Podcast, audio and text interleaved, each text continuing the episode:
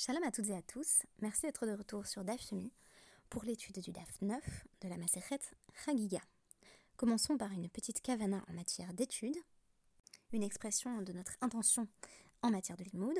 Celle-ci sera euh, tout droit tirée de notre DAF lui-même. Amarle bar le Hillel, bar a dit à Hillel. Pourquoi est-il écrit dans Malachi Veshaftem ou reitem ben sadik le ben Oved Elohim, la chair lo avado. Vous reviendrez, vous ferez tchouva et vous verrez la différence entre le tzaddik, entre le juste et le méchant, entre celui qui sert Hachem et celui qui ne le sert pas. Haïnu tzaddik, haïnu oved Elohim, haïnu racha, haïnu asher lo avado. Le verset semble présenter une répétition inutile, puisque le juste, c'est bien celui qui sert Hachem, et le méchant, celui qui ne le sert pas. Marley. Avado, velo avado, tarvehu tzadike gmureninu. En réalité, la personne dont on dit qu'elle sert Hachem et celle dont on dit qu'elle ne sert pas Hachem sont tous deux des justes accomplis. Chose surprenante. Ve eino dome shone pirko mea paamim, les shone pirko ve'echad.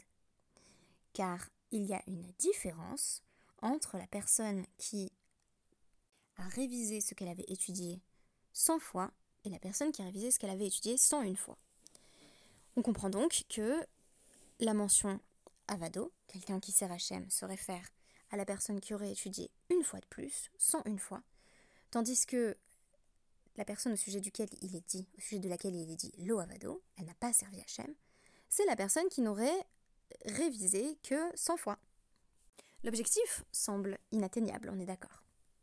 Mais plaçons-nous cela malgré tout comme horizon d'attente. Il ne s'agit bien entendu pas d'une question de chiffres. Ce n'est pas étudier 100 fois ou 101 fois qui fait véritablement la différence, c'est la démarche de se repencher sur ce que l'on a appris et de s'efforcer de s'assurer qu'on l'a bel et bien acquis. Alors je vous souhaite d'être à Oved ou Ovedet Hashem, de servir Hashem de toutes vos forces, y compris par la révision constante de vos acquis en matière de Torah. Ainsi, lorsque nous terminons l'étude d'un Pérec ou d'un traité de Gemara, nous affirmons Adranalar. Nous avons hâte d'y revenir. L'étude est sans fin. Mon podcast du jour porte particulièrement sur la notion de teshuva impossible, pour revenir sur la citation du Passouk Veshaftem. Quand est-il précisément impossible de revenir, de faire retour? Quand a-t-on commis l'irréparable? Étant donné que l'un des exemples donnés dans la Gemara a trait à l'adultère, j'ai décidé de citer l'un des romans que je connais et que j'apprécie de Melville portant sur les fruits d'une union adultérine, Pierre ou les ambiguïtés. Le jeune Pierre Glendinning apprend en effet au cours du roman que son père a eu une aventure avec une réfugiée européenne et que celle-ci a enfanté Isabelle.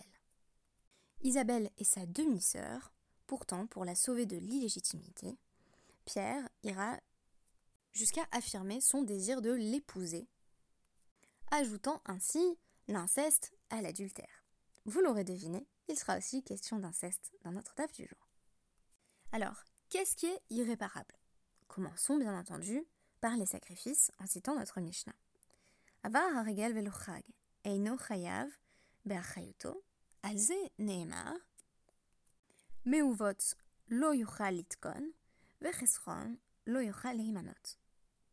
une fois que l'intégralité de la fête de pèlerinage est passée, il n'est plus temps d'apporter le sacrifice. Par conséquent, on n'a pas l'obligation de verser de l'argent pour remplacer le sacrifice.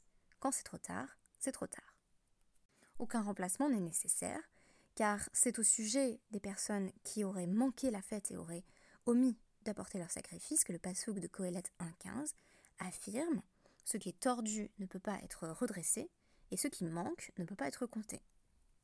Rabbi Shimon ben Menachia Omer. Ezeu a meuvot she'eno yochal lehitaken. Qu'est-ce qui est tordu demande Rabbi Shimon ben Menachia et que l'on ne saurait réparer, que l'on ne saurait rendre droit? Eh bien, il s'agira des transgressions qui vont avoir des conséquences tangibles. Pour le premier exemple, on a vu que on se situe dans un cadre temporel. Une fois que le temps d'une mitzvah est passé, c'est de l'ordre de l'irréversible. On ne pourra plus jamais apporter ce sacrifice-là pour la fête en question. Ici, il va être question de ce qui a laissé une trace dans le monde. Zehaba ala erva veholid mimena mamzer.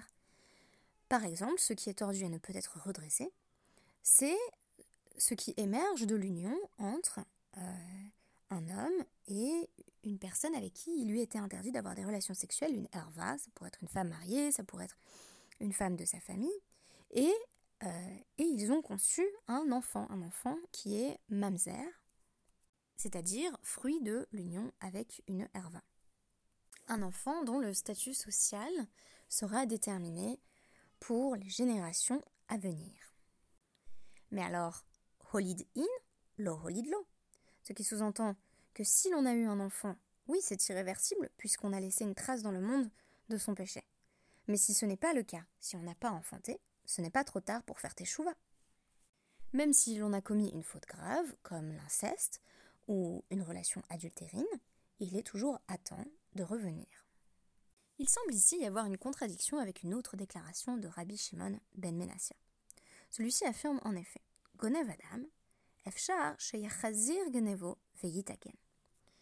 Une personne qui vole, à l'insu de la personne à qui elle dérobe un objet. Elle peut toujours réparer son action en rendant l'objet.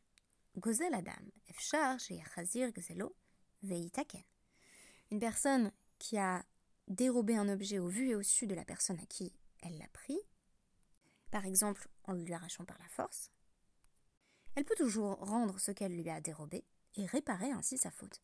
Aval haba alechet ish ve'asara le'ba'ala nitrad olam ve'halach lo. Mais une personne qui a eu des relations avec une herva, en l'occurrence une femme mariée, elle est désormais interdite à son mari, elle ne peut plus avoir de relations sexuelles avec son mari, elle est interdite aussi à son amant, à Sourale, bah, à la Boel. Par conséquent, cet homme est retranché du monde et mérite de mourir. Apparemment, avoir une relation sexuelle avec une femme mariée, même si cela ne donne pas lieu à la conception d'un enfant, serait considéré comme une faute irréparable, par opposition au vol où l'on a encore la possibilité de revenir sur son action. Là encore, ce qui détermine l'irréversible, c'est le fait qu'il y a des conséquences dans le monde sur lesquelles on ne saurait revenir. La Gemara va résoudre la question ainsi. Lokashia, kan kan Là où c'est réparable mais grave, c'est dans le cas d'une personne qui aurait commis une, euh, qui aurait eu une relation euh, illicite avec sa sœur, non mariée, qui est donc une, une herva, n'a pas le droit d'avoir de relation sexuelle avec sa sœur, ce qui est plus grave, c'est d'avoir une relation sexuelle avec une femme mariée. En effet, à partir du moment où la relation sexuelle a eu lieu, l'homme en question a désormais l'interdiction non seulement d'avoir de nouvelles relations avec cette femme, mais celle-ci est également interdite à son mari.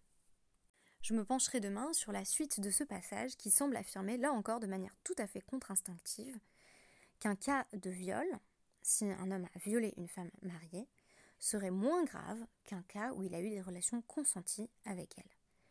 En cela, c'est tout aussi paradoxal, et cela va tout autant à l'encontre de notre présomption première, que l'idée en vertu de laquelle c'est plus grave d'avoir des relations sexuelles avec une femme mariée qu'avec sa propre sœur. En d'autres termes, ici, on n'évalue pas la gravité de l'action à l'aune du tabou social, puisque l'inceste serait alors considéré comme plus grave, mais à l'aune de ses conséquences légales ou alariques, c'est-à-dire le fait que la femme est désormais interdite à son mari. J'ai trouvé intéressante l'idée qu'en réalité, on ne fait pas de chouva pour tout. Ce qui est intéressant, c'est que dans les Rot chouva du Rambam, on va par exemple trouver l'exemple de la relation adultérine comme étant ce sur quoi on peut, par excellence, faire teshuva, puisque le Rambam va donner l'exemple d'un homme qui se trouverait de nouveau dans une situation où il pourrait avoir une relation sexuelle avec une femme qui lui était interdite, et qui choisit de ne pas le faire. On voit que cela ne s'appliquerait pas à la femme mariée, puisque l'action transgressive a désormais eu des conséquences irréparables sur la relation de couple qui l'unissait à son mari. Je trouve qu'on a très souvent tendance à dire que la tchouva efface tout. Et c'est intéressant lorsqu'on pense à limiter cette idée ou ce préjugé. Lorsque l'on affirme qu'en réalité, il y a des choses qui sont bel et bien ineffaçables. C'est bien plus difficile en matière de responsabilité humaine. Je préfère vivre dans un monde où tout peut être effacé par le mérite de ma seule teshuva. Mais il faut bien dire que certaines de mes actions, qui étaient transgressives, auront laissé une empreinte sur le monde, que celle-ci est indéniable, et je ne saurais m'y soustraire. Comme on dit qu'à Kippour, on ne fait teshuva que en demandant pardon aux personnes que l'on aurait offensées, de même le voleur ne peut véritablement réparer son action que s'il restitue l'objet qu'il a volé, on pourrait affirmer que la teshuva est un processus qui concerne l'individu dans son rapport à lui-même, mais que l'on ne saurait omettre, au moment où on pense à ce que signifie la teshuva, les conséquences de son action sur le monde. Je me rappelle que, il y a deux ans, j'avais assisté à un shiur de mon Rosh Shiva sur la question Un nazi peut-il faire teshuva Et de manière générale, quelqu'un qui a tué quelqu'un d'autre, quelqu'un qui a violé quelqu'un d'autre, que faire de sa teshuva Peut-être est-elle sincère, peut-être est-elle ressentie au plus profond de son être. Auquel cas, que dire de l'action qui a été effectuée? Est-ce qu'on considère que cette action est comme effacée, qu'elle ne lui sera pas comptée? Peut-être que c'est comme si elle ne s'était jamais produite? Assurément pas. Car de même que ma liberté euh, s'arrête là où commence celle des autres, ma tchouva s'arrête là où commence la marque que je laisse sur le monde par mes actions. Et oui, il faut admettre que l'on puisse parler de tchouva imparfaite, de tchouva incomplète, tout simplement parce que j'ai peut-être fait le travail intérieur qui était requis.